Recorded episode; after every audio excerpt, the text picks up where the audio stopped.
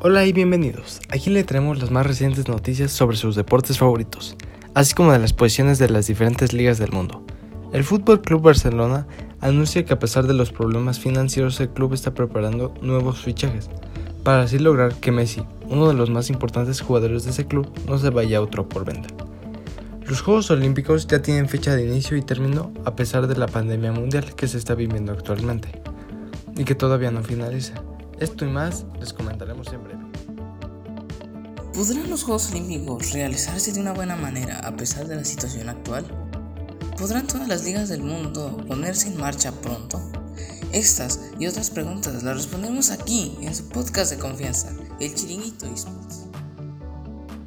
Comenzamos hablando que apedrean autobús del Real Madrid, llegando al estadio de Liverpool para intimidarlos, para que luego no les digan que solo pasa en México. En Europa también hay tontos e inadaptados que fomentan la violencia por un partido de fútbol.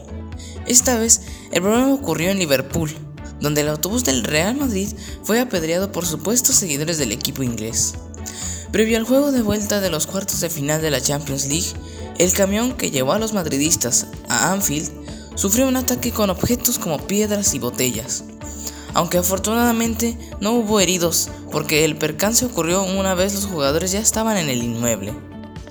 De acuerdo a los primeros reportes, las autoridades ya buscan a los posibles partícipes de la agresión al vehículo, que como saldo dejó un par de ventanas quebradas, cuyos restos fueron retirados por el personal que trabajaba en Anfield. Ya se escucha Chiringuito eSports, un programa que llega a tus sentidos a través de tus oídos. Chiringuito eSports. Ahora vamos a hablar del fútbol nacional mexicano, donde podemos ver que la jornada 10 ya está a punto de llegar a su fin, con solo dos partidos más por disputarse, mientras que los demás ya se jugaron y obtuvimos partidos muy interesantes, al igual que entretenidos. Esperamos lo mismo de los últimos dos. Mientras tanto, la tabla de clasificación se muestra con Cruz Azul en la primera posición con 27 puntos, seguidos del América en segunda posición con 25 puntos, el Santos Laguna en tercera posición con 21 puntos y el Monterrey en cuarta posición con 19 puntos. Todavía hay oportunidad de que los otros equipos queden en buenas posiciones ya que las diferencias son mínimas.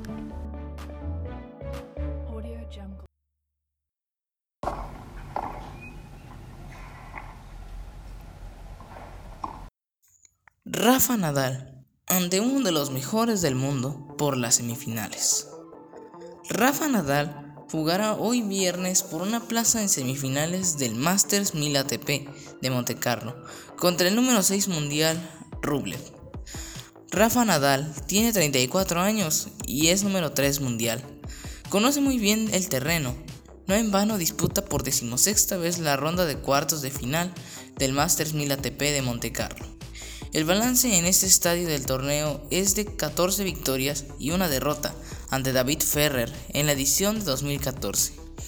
El 11 veces campeón de 2005 a 2012 y de 2016 a 2018 buscará hoy viernes las semifinales contra un novato respecto a este torneo, ya que el ruso Andrei Rublev ha firmado su mejor resultado en Monaco, pero está asentado en la élite desde hace tiempo.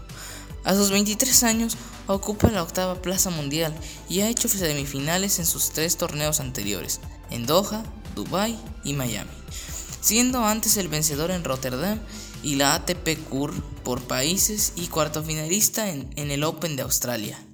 Rublev, un habitual de Barcelona entrenado en la Academia Cuarta Slam de tenis con el técnico Fernando Vicente y el fisioterapeuta Mark Boada, conquistó la pasada temporada con 5 títulos, pese al parón ATP de casi 5 meses por la pandemia.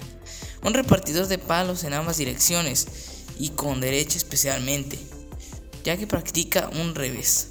Juega muy directo.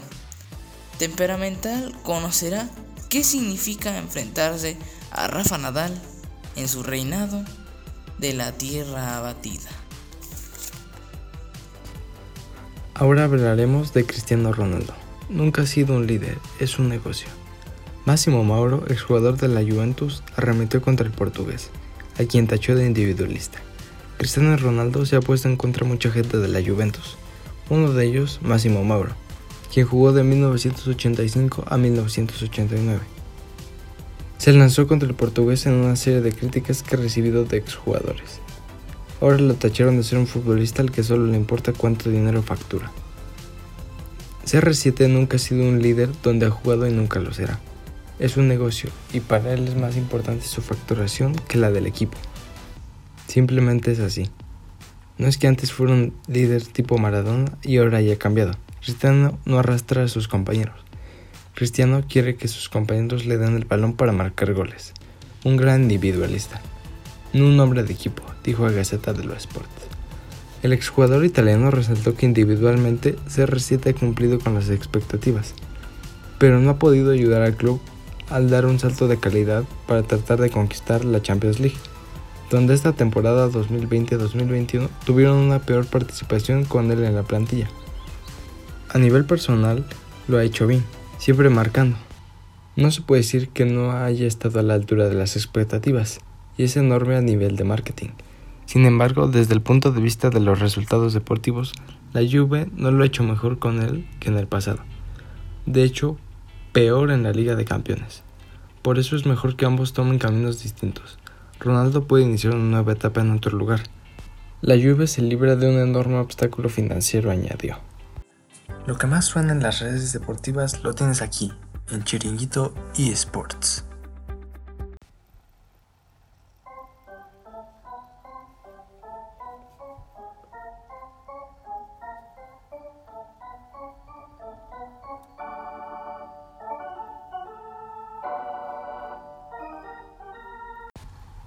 Brandon Goodriff y tres relevistas se combinaron para lanzar un juego con pelota de dos hits.